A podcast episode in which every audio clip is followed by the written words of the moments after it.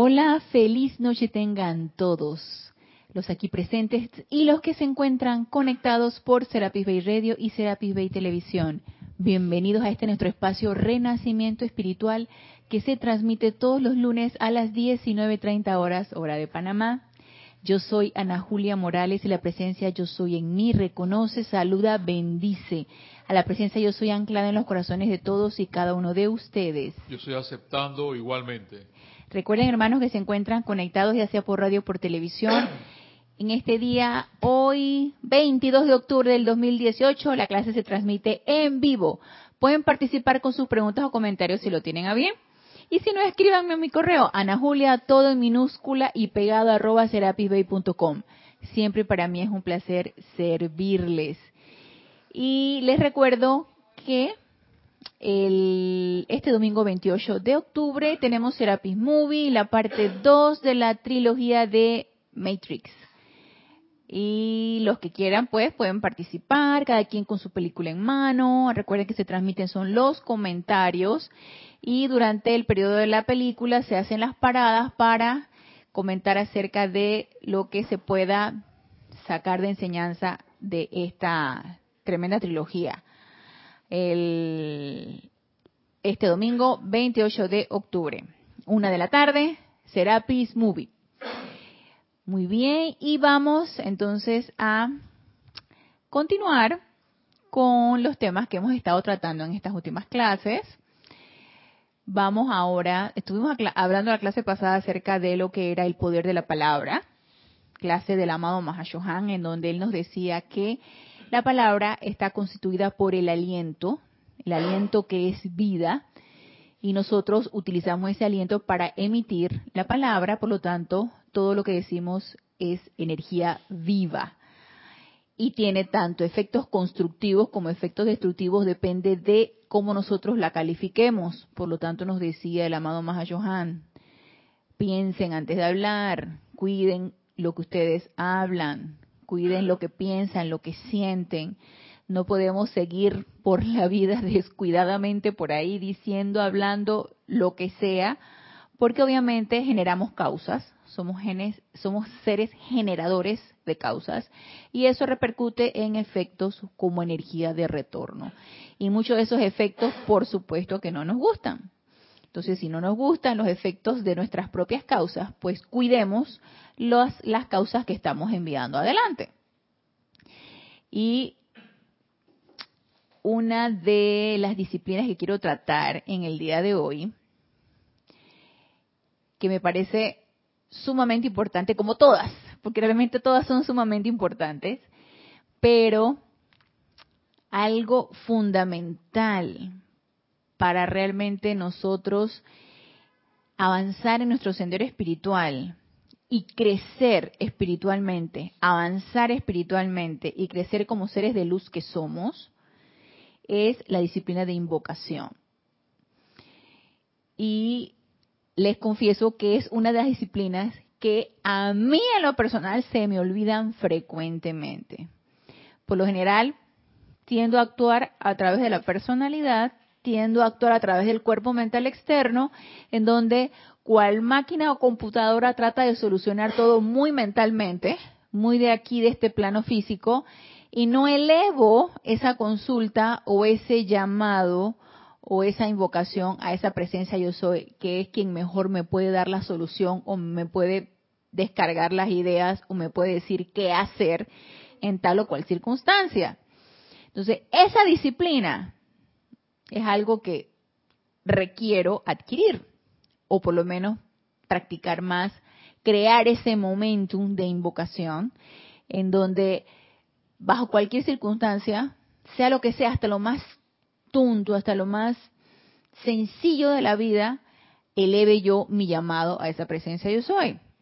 Una de las prácticas que nosotros podemos tener ante esa invocación es la, es la bendición de todo.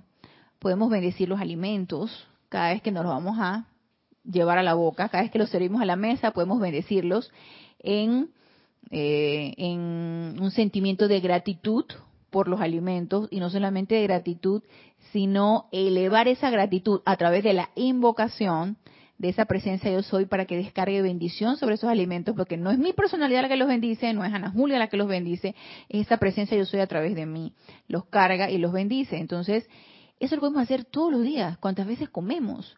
Asimismo podemos bendecir lo que nosotros querramos, el auto donde nos subimos, el transporte público donde nos subimos, el trabajo que nos da, por medio del cual la presencia de Dios nos da el suministro. Entonces podemos ir por la vida bendiciendo y a través de esa bendición nos conectamos con nuestra presencia yo soy individualizada que se eleva a la presencia, a la gran presencia yo soy, a la magna presencia yo soy. Y eso es una práctica saludable, diría yo, muy de la vida diaria y que podemos nosotros eh, estar constantemente haciendo. Pero se nos olvida, a mí, bueno, yo no los voy a involucrar en esto, a mí se me olvida, a mí se me olvida. Si bien yo bendigo los alimentos todos los días, se me olvida ante ciertas situaciones, sobre todo cuando me sacan de onda, así como que las situaciones vienen repentinas, ¿no? De lo que menos yo me acuerdo es de invocar. Pero que menos yo me acuerdo es que la presencia de yo soy actúa a través de mí. No, no, no, no. se avalancha la personalidad a actuar. Y por supuesto que si actuamos a través de la personalidad, no se va a dar la perfección.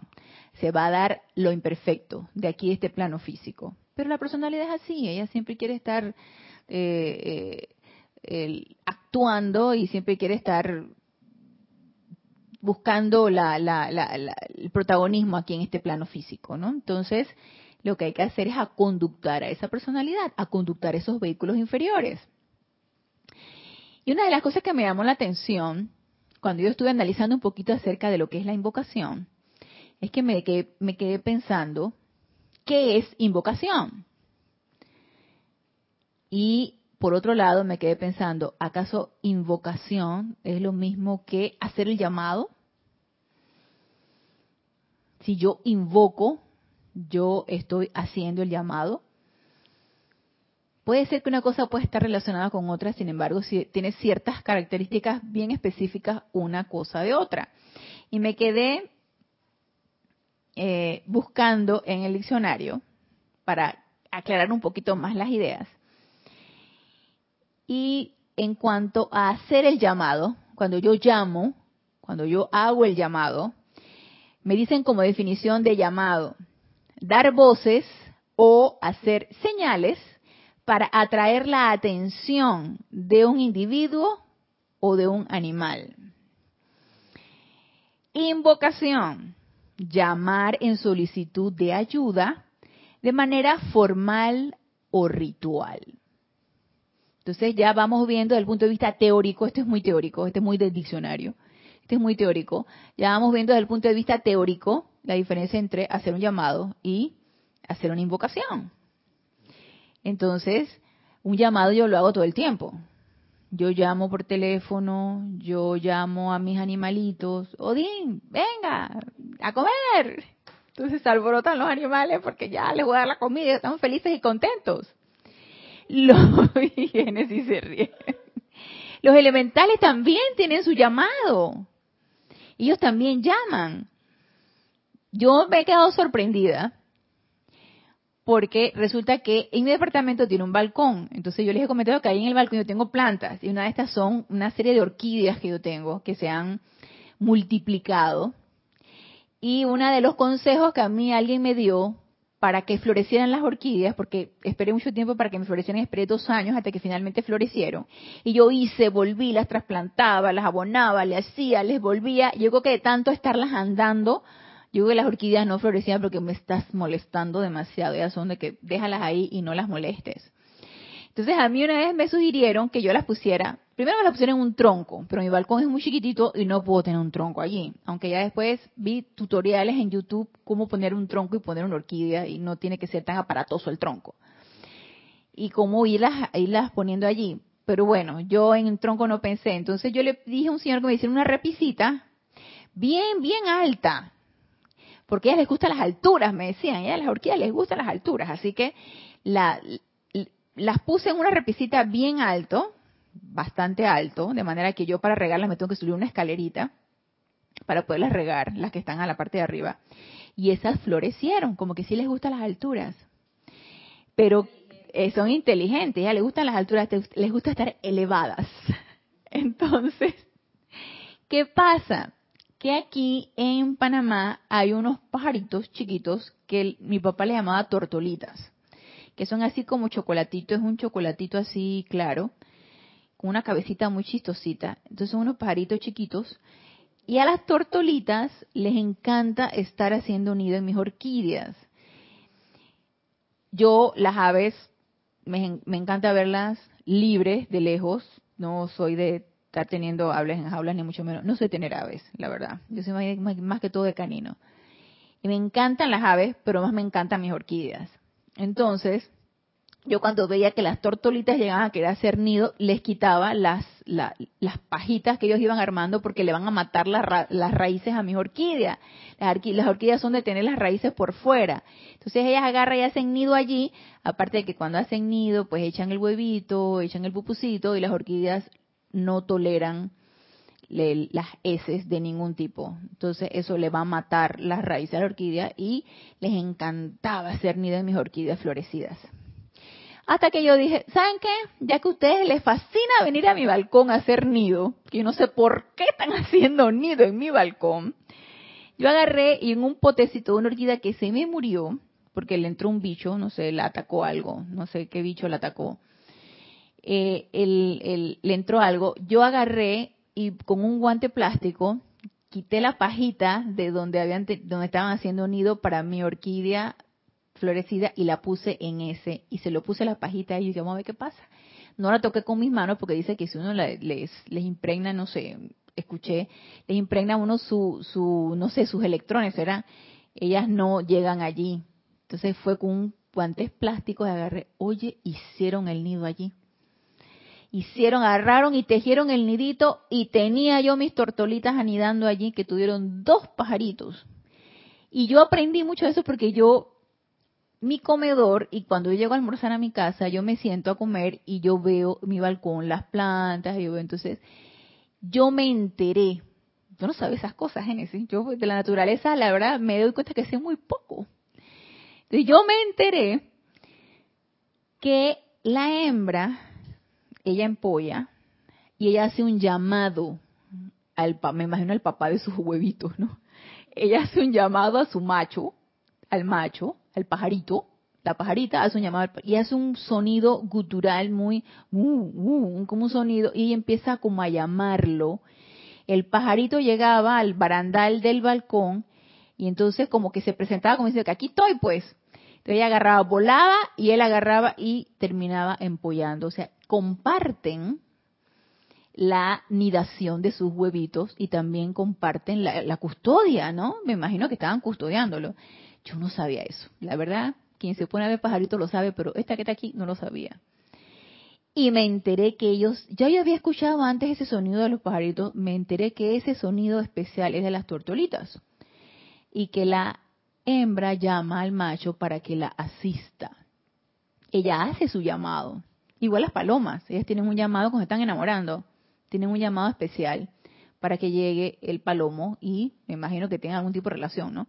Ellas hacen también su llamado. Entonces los elementales también hacen su llamado. Ellos no son llama triple, pero ellos hacen llamado.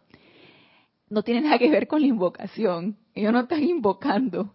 No tienen voz para invocar, pero hacen un llamado. Entonces, ¿quiénes son los que realmente... A todo esto le estoy echando todo este cuento porque me encantó esa experiencia que yo viví con la naturaleza y con los pajaritos y este y la experiencia que tuve que en mi balcón anidaran las tortolitas y tuvieran dos huevitos y tuvieran dos pajaritos. Pero ya ya ya ya ya pajaritos agarraron se eh, crecieron volaron y ya andan dos por ahí andando otra vez. Y digo esto tampoco es y que hospedaje por favor ya entonces ando yo y que no no no no aquí no porque llegan ahí y que buscando dónde ya no tienen dónde porque ya las orquídeas las moví del lugar y quién sabe que ya no tienen, te empiezan a buscar. Y digo, no, no, no, no, aquí esto no es hospedaje, vayan, vayan, vayan, busquen otro lado. Entonces, el, el, el elemental hace un llamado. Nosotros los seres humanos somos llama triple, nosotros podemos invocar.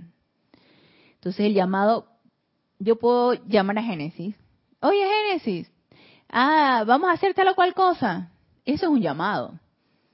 Yo no estoy invocando a Génesis, yo estoy llamándola. Entonces, yo puedo hacer como ser humano encarnado las dos cosas. Yo puedo hacer un llamado, yo puedo hacer una invocación. Sin embargo, la invocación requiere de ciertos elementos para que llegue a ser invocación. Y aquí, desde el punto de vista muy intelectual, nos lo dicen que requiere de una manera formal o ritual la invocación. Y realmente desde el punto de vista metafísico de lo que nos dicen los maestros ascendidos, requiere más allá que de un ritual y una formalidad. Si bien también debe cumplir con esos requisitos, requiere más allá de eso. Y para eso quiero que leamos lo que nos dice aquí el amado Maestro Ascendido Saint Germain en el libro El Séptimo Rayo, en donde él nos habla acerca de la invocación, pero para poder comprender la invocación necesitamos comprender a lo que nuestro, nuestra mente externa nos pueda ayudar a comprender lo que es el fuego sagrado, porque es a través de el fuego sagrado que nosotros podemos hacer la invocación. Entonces, para una, para una comprensión del fuego sagrado y posteriormente de invocación, mire lo que nos dice aquí el maestro en la página 29, en el capítulo 8, que nos habla del fuego sagrado. Y nos dice, los actuales poderes específicos del fuego sagrado han sido dotados por algún ser divino inteligente. Esto quiere decir que alguna inteligencia espiritual atrajo el fuego de la creación desde el corazón de Dios y lo calificó para actuar de cierta manera específica. Entonces ya aquí nos está diciendo que el fuego sagrado es el fuego de la creación. Si cada uno de nosotros, y el fuego de la creación directamente tomado de la presencia yo soy. Si nosotros como chispas individualizadas, que nos individualizamos directamente de la presencia yo soy y somos chispas de ese fuego sagrado que palpita en nuestro corazón, y somos hechos a imagen y semejanza de esa presencia yo soy, y tenemos una chispa de esa llama triple y de ese fuego sagrado en nuestro corazón, somos también entonces fuentes creadoras. Somos creadores, porque nos los permite el fuego, el fuego que palpita en nuestro corazón. Recuerden, somos seres de fuego, así como son los seres libres en Dios, como son los maestros ascendidos, como son todo ser de luz, son seres de fuego, así nosotros también lo somos. Pero lo hemos apagado tanto que llega a ser algo tan ínfimo hasta que empecemos nosotros a darle nuevamente preponderancia a ese fuego para que crezca. Entonces, ese fuego de la creación palpita en nuestro corazón. Pero resulta que ese fuego de la creación, sacado directamente de la presencia yo soy, ha sido dotado con múltiples cualidades. Y son cualidades que ya nosotros hemos visto a través de los siete rayos las cualidades de la fe, de la voluntad de Dios, de la iluminación, de la sabiduría, del discernimiento, de la verdad, de la opulencia, armonía, amor divino. Entonces estas son cualidades que se le han dado a este fuego sagrado. Y al fin y al cabo todo es uno. Entonces nos dice aquí el amado Maestro Señor Saint Germain. La dedicación a tal calificación a lo largo de las centurias ha creado momentums de los poderes del fuego sagrado para sanar, purificar o transmutar según sea el caso. O sea, ese fuego sagrado, ese fuego creador, ese fuego ha sido dotado con cualidades para sanar, purificar o transmutar según sea el caso. Las inteligencias que han dotado al fuego sagrado con cualidades divinas específicas, así como también el pleno momentum acopiado de estas cualidades mantenidas en la conciencia de estos seres, están siempre a disposición del fuego sagrado, que es el latido del corazón de cada individuo cuando es invocado por la inteligencia directriz de la corriente de vida, ya que todo es el mismo elemento actuando. Entonces, no es, vamos a ponerlo de esta manera, nos han hecho el favor, nos han, vamos a ponerlo así, nos han dado una, una ayudita en dotar ese fuego cerrado con las diferentes cualidades y que nosotros, seres encarnados, tengamos todas esas cualidades dentro de nuestro corazón. Y no estamos diciendo aquí nada nuevo, ya todos lo sabemos, es así.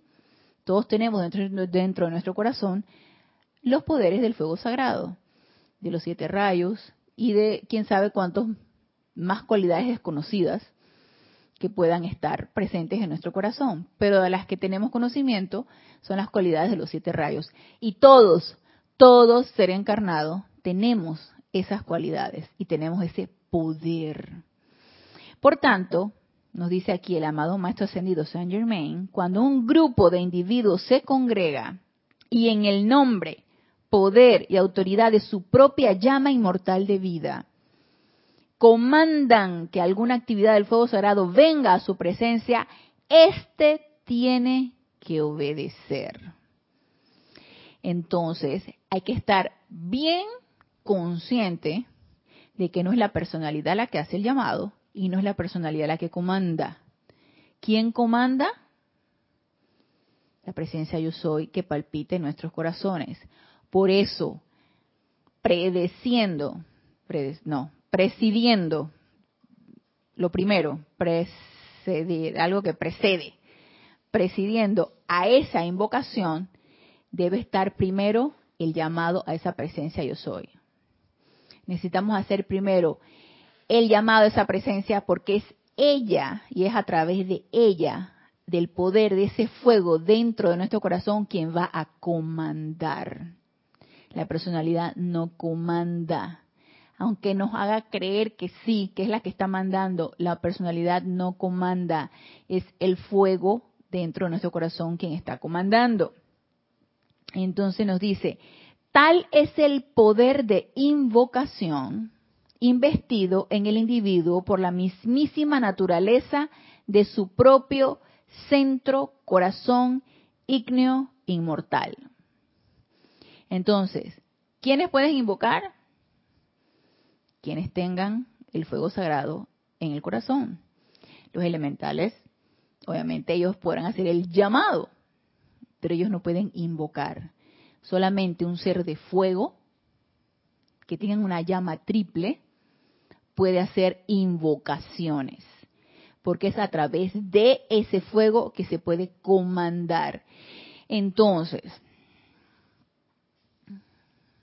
estamos nosotros conscientes ante cada invocación que hacemos, ya sea que invoquemos a un ser de luz, ya sea, que invoquemos una cualidad, ya sea que, porque a través de la invocación también hacemos el llamado, porque es obvio que hacemos un llamado. Si yo invoco al amado Maestro Ascendido San Germain, yo siempre digo, en nombre de, de mi amada magna presencia de Dios, yo soy, te invoco amado Maestro Ascendido San Germain, para que vengas aquí y ahora.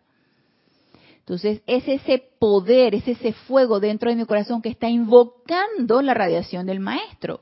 Estoy haciendo el llamado al ser de luz a través del fuego anclado en mi corazón. Pero por supuesto que siempre tiene que ir por delante,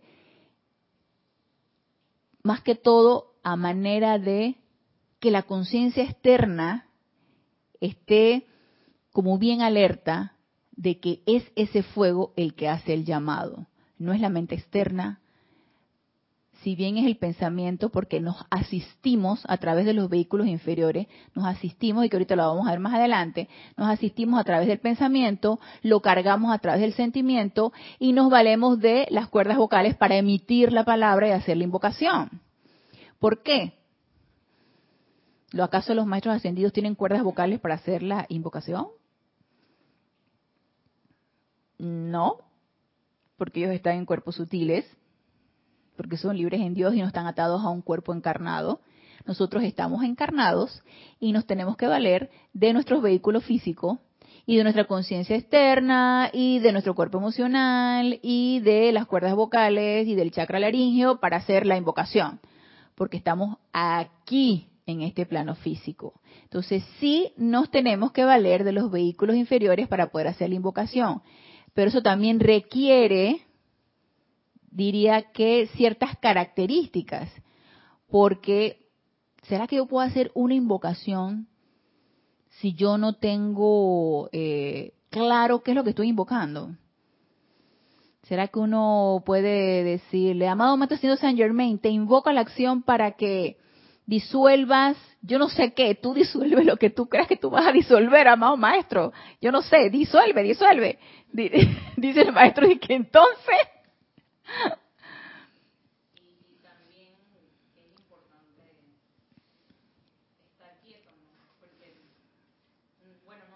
y los maestros que no creo que sea así, que no te escuchen cuando estás desesperado. O tal vez, no sé, ¿qué opinas de eso?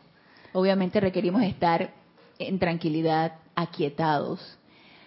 ¿Para qué te imaginas tú que requerimos el aquietamiento? Como, como, como que, ¿qué se te ocurre, Génesis? ¿Por qué será un requisito ese aquietamiento antes de hacer la invocación? es como que, a ver, como nos imaginamos con una línea telefónica. O sea, la paz o tu tranquilidad es lo que hace que tu llamada tenga calidad. Ok, ok. Vamos orientando nuestra atención. Mm. ¿Sí? Si no nos aquietamos, difícilmente podemos orientar nuestra atención a donde es.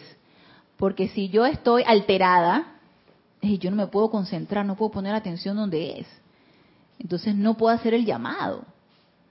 Entonces requiero ese aquietamiento para poner mi atención en esa llama triple, para ponerme atención en mi corazón y, segundo requisito, visualizar, que eso también lo vamos a ver como requisito de la invocación, visualizar lo que yo quiero invocar si yo voy a invocar al amado Maestro Señor Saint Germain, en mínimo tengo que visualizar un halo llama violeta o la cara del maestro, o mínimo tengo que visualizar algo.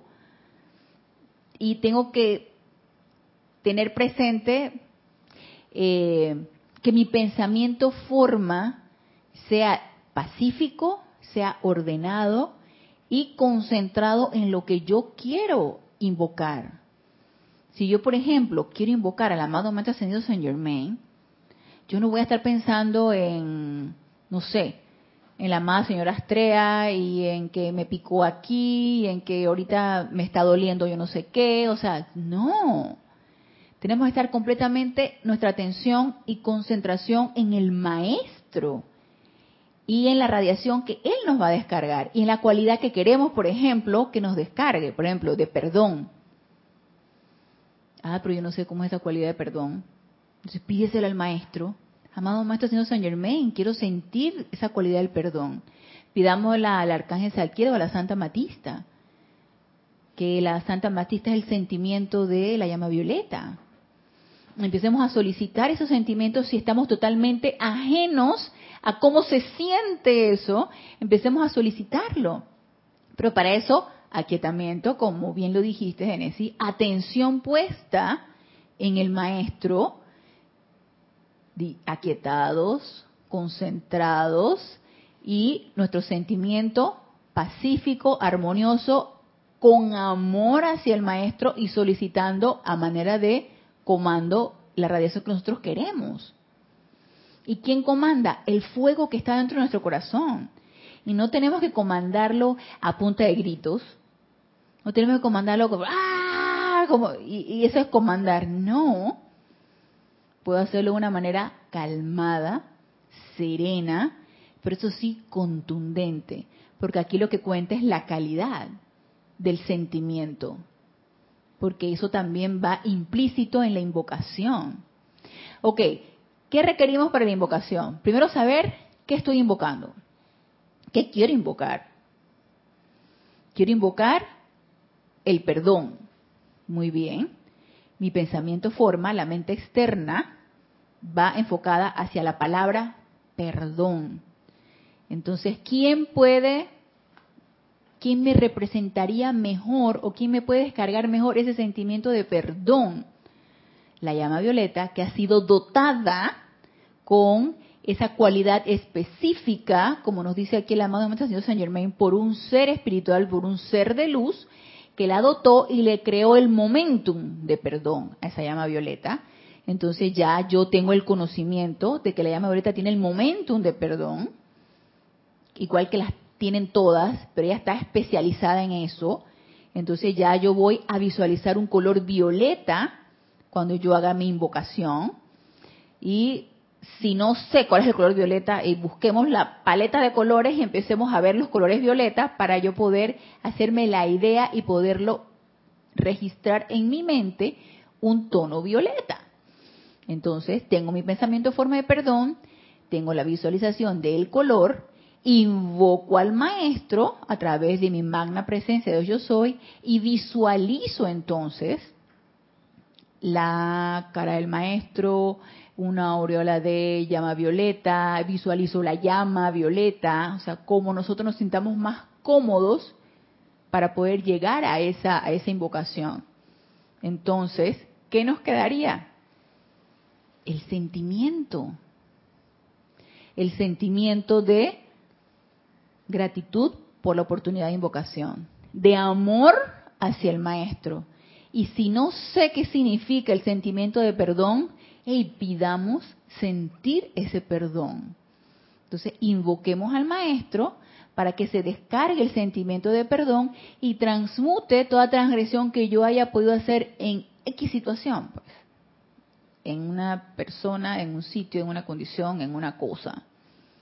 Entonces, carguemos con nuestro sentimiento de amor, de gratitud por la oportunidad y de perdón la invocación.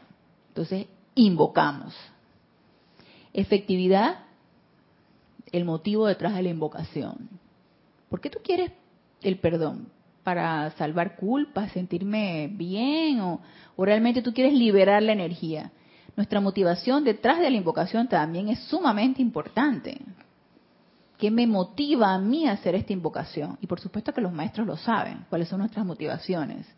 Si la motivación no es honesta y sincera, ¿sabes qué? Yo quiero hacer una práctica aquí de, de llama violeta para perdonar, pero yo no estoy segura de que yo quisiera perdonar porque tengo, tú sabes, ese resentimiento que me está carcomiendo. Y yo creo que lo que me hizo no lo voy a poder perdonar. Lo que me hizo fulanita o sutanita no voy a poder perdonarlo, pero dale, pues vamos, vamos a invocar para ver qué pasa.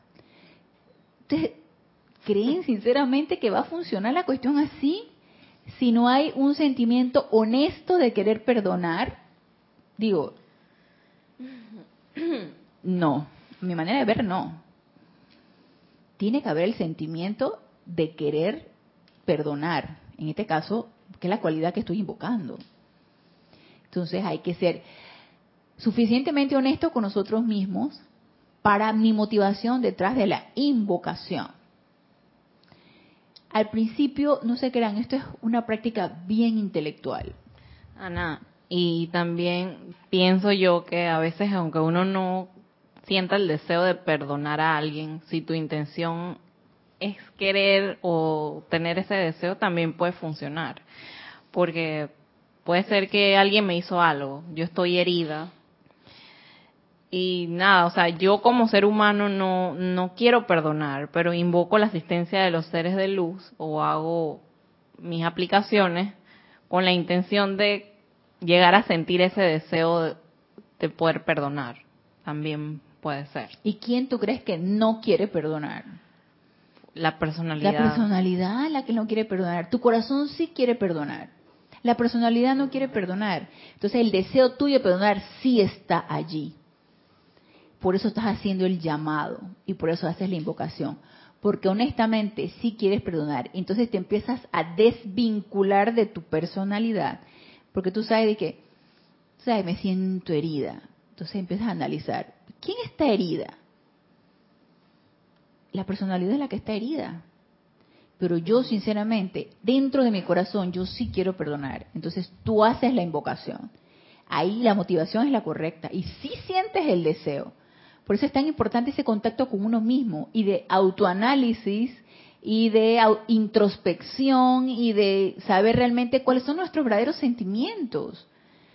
Porque qué tal que tú dices, yo me siento herida, realmente yo, este sentimiento es más fuerte que yo. Yo realmente no, no deseo. Pero vámonos a un ceremonial de perdón para ver qué pasa. No. ahí tú misma te estás dando cuenta, no deseo, no quiero, porque mi sentimiento, el resentimiento de sentirme herida es mayor. Entonces trabaja sobre el resentimiento hasta cuando tú sientas el verdadero deseo de perdonar.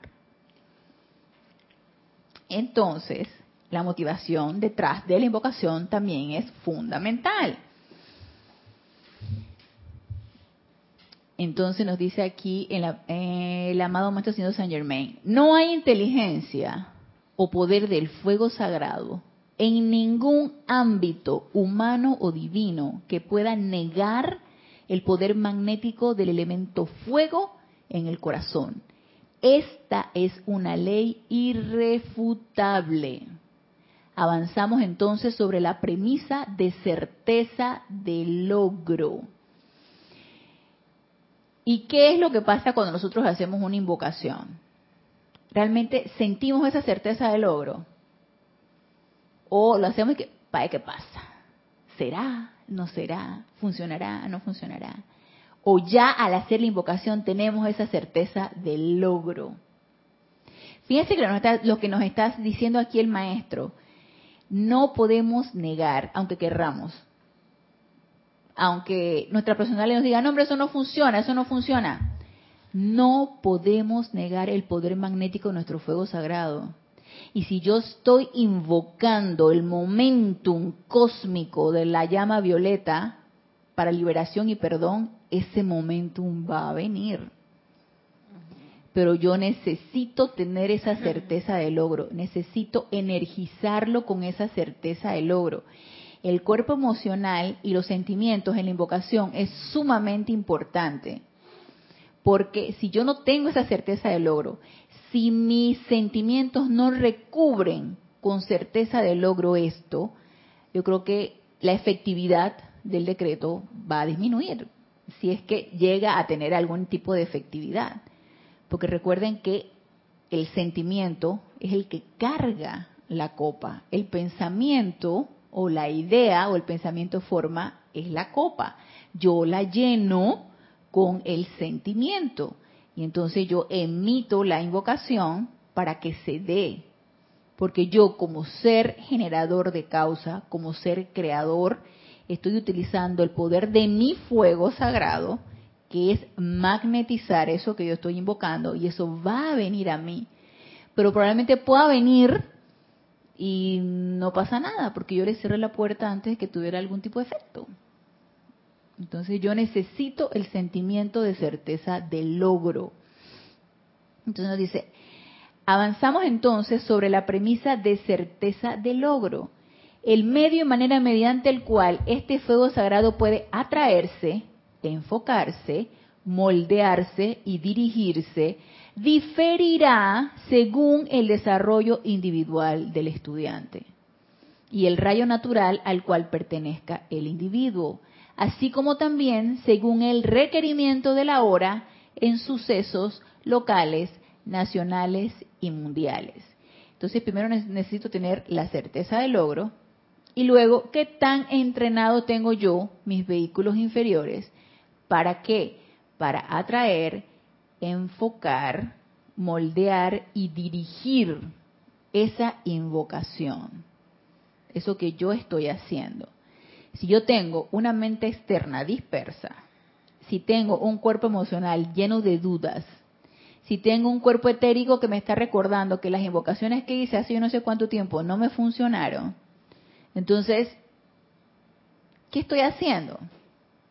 Estoy haciendo la práctica, está bien, pero no está funcionando. Entonces, autoanalicemos, vamos a autoanalizarnos. ¿Qué está fallando en mí? Porque mi poder magnético no está fallando. Y la ley tampoco falla. Todo llamado es respondido.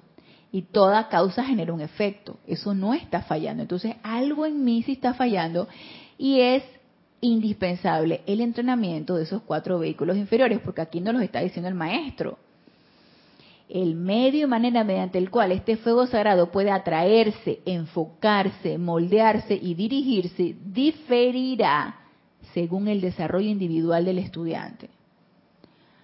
Si yo no entreno y no estoy constantemente autopurificando mis vehículos inferiores, esta invocación no surtirá todo el efecto que yo deseo. Y no es que la invocación no funcionó, es que yo no me estoy entrenando y no estoy cumpliendo con los requisitos previos para esa invocación. Nos dice, a fin de desarrollar plenamente los poderes invocativos dentro de sí mismo, es menester que el individuo reconozca primero que dentro de su propio corazón está un rayo enfocado de la presencia y poder de la deidad, el cual contiene en sí el patrón de su propia grandeza futura, así como la semilla contiene en sí el patrón de la futura flor. ¿Y qué es lo que siempre nos están diciendo los maestros ascendidos con respecto a esa relación tan importante que nosotros tengamos con nuestra presencia yo soy?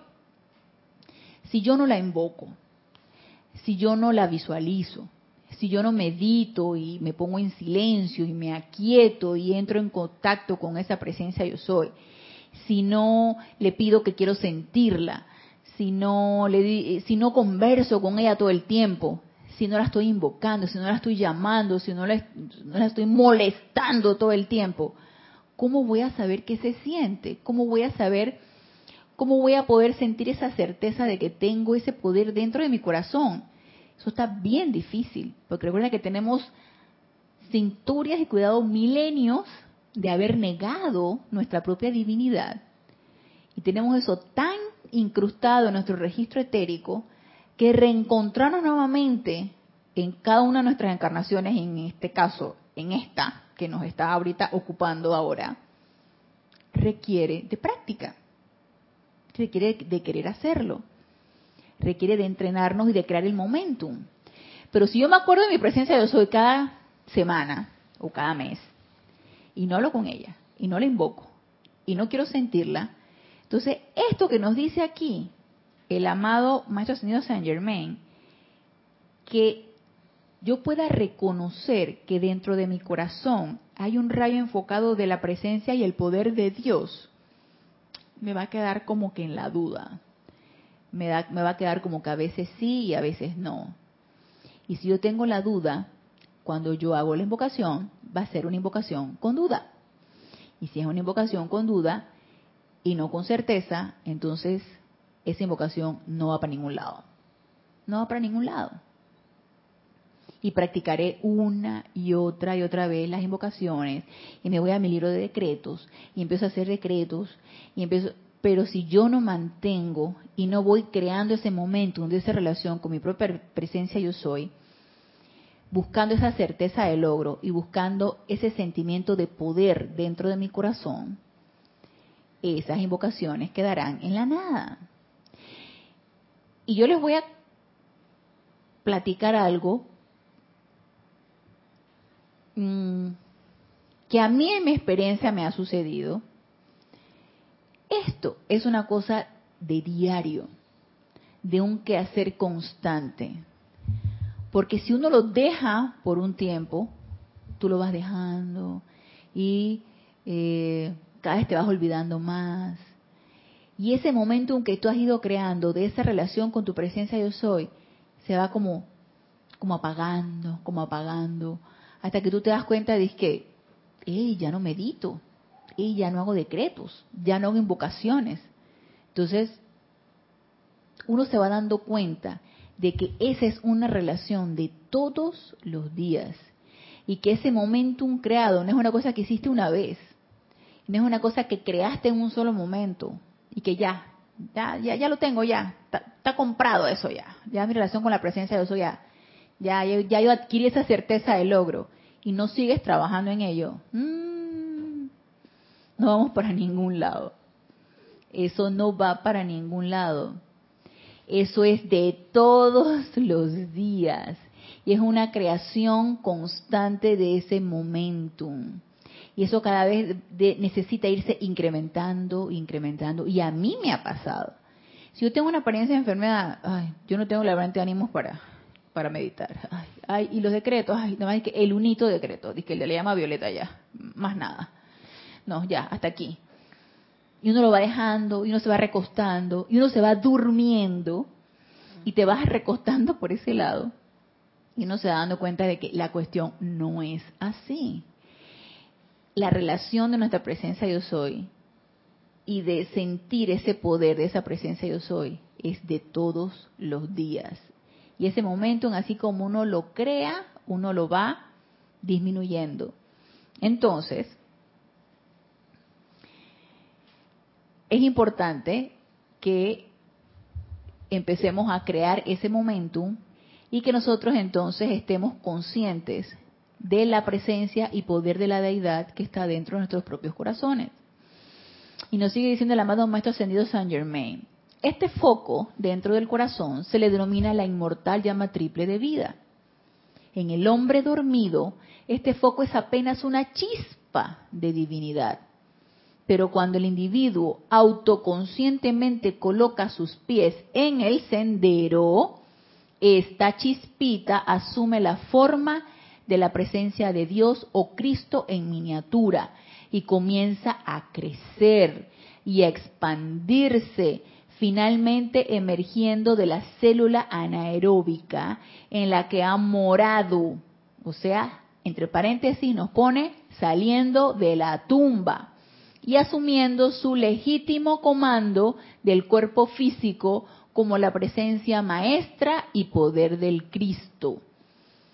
Esta es el segundo nacimiento al que tanta referencia se hacía en la enseñanza espiritual del pasado. Aquí cada quien necesita evaluarse en qué punto está. Si estoy yo en la chispita esta que nos dice que apenas es una chispita de la divinidad, o ya yo estoy en la etapa en que esa llama está creciendo, creciendo, creciendo, y yo escojo pensar, porque yo escojo pensar de que yo estoy en la etapa en que esa llama está creciendo y creciendo y creciendo. No sé si ya yo tengo el Cristo allí en miniatura, pero yo sí escojo pensar que la mía está creciendo, porque yo voy a estar cada vez visualizándola más y relacionándome más con ella y aquietándome más y no la voy a dejar tranquila hasta que crezca y crezca y crezca. Entonces, eso es, digo, es una tarea individual, ¿no? Cada uno sabrá en qué punto está de su llama triple. Si estás en la etapa de la chispita o estás en la etapa de que eso ya va haciéndose que el pequeñito sol, ¿no? Génesis se ríe. ya va haciendo el sol pequeñito. Ya va haciendo un mini sol, un mini solecito. Entonces, si estamos en la etapa de la chispita y tú quieres que llegue a ser un mini sol, pues ya sabemos lo que tenemos que hacer, ¿no? Hasta que ese sol ya no sea mini, ya sea tamaño medio, ya, y luego se va haciendo grande. Nos dice entonces el maestro, el reconocimiento y aceptación de esta presencia de Dios dentro del corazón, y eso es algo que tanto, bueno, en la, en, en mi experiencia personal, eso es algo que tanto uno necesita trabajar.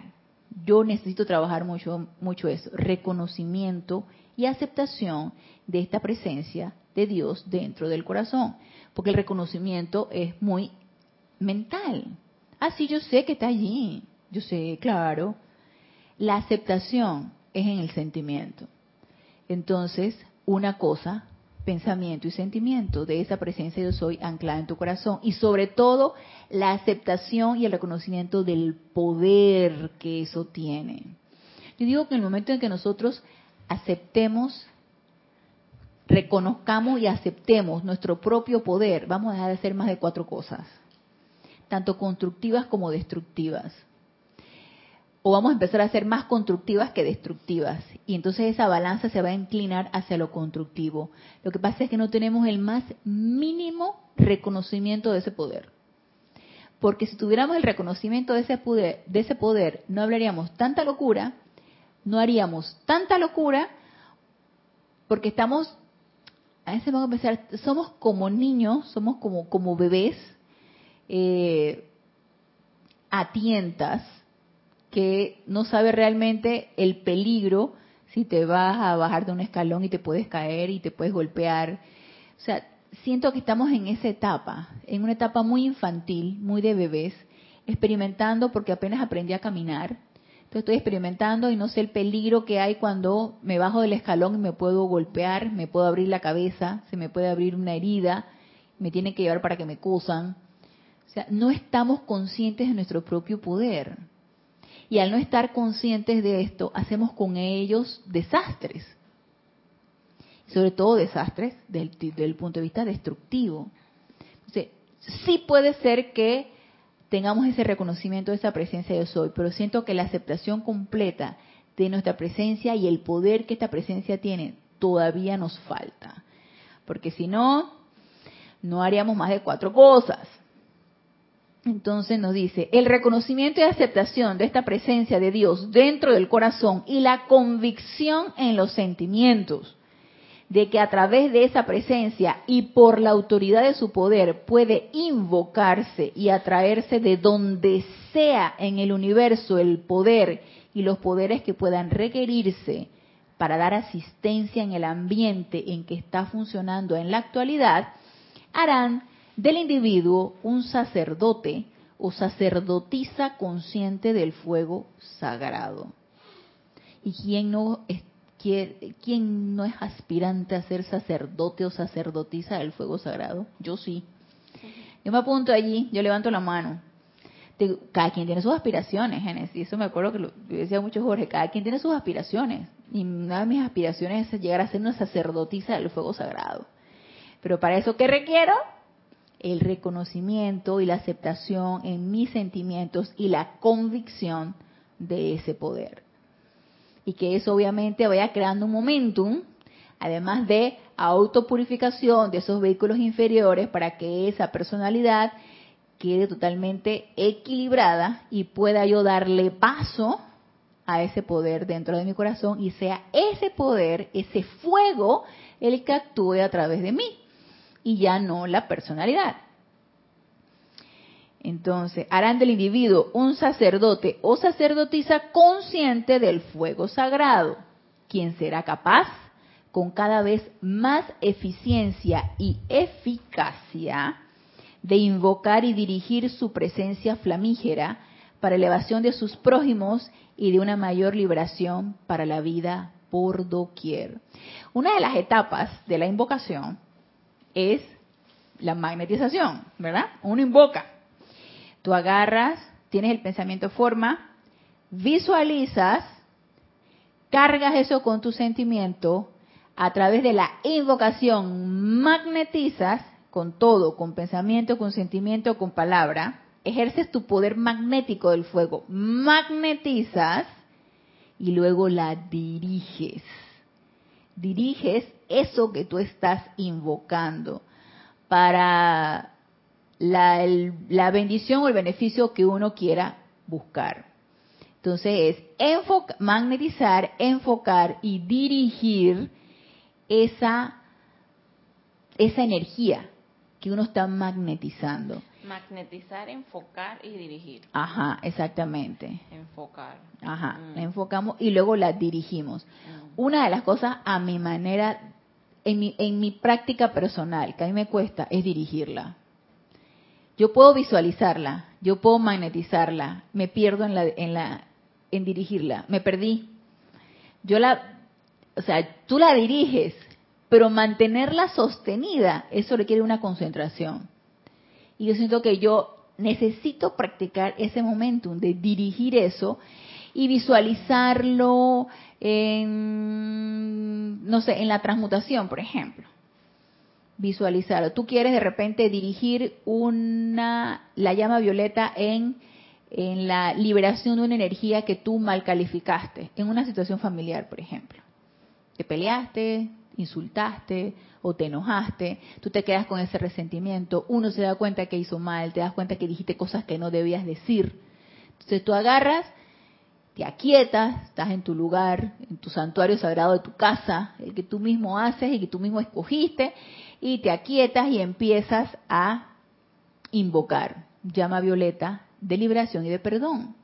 Entonces tú agarras, tú la visualizas, tú la magnetizas a través de tus sentimientos, tú emites el decreto y tú la diriges hacia la situación.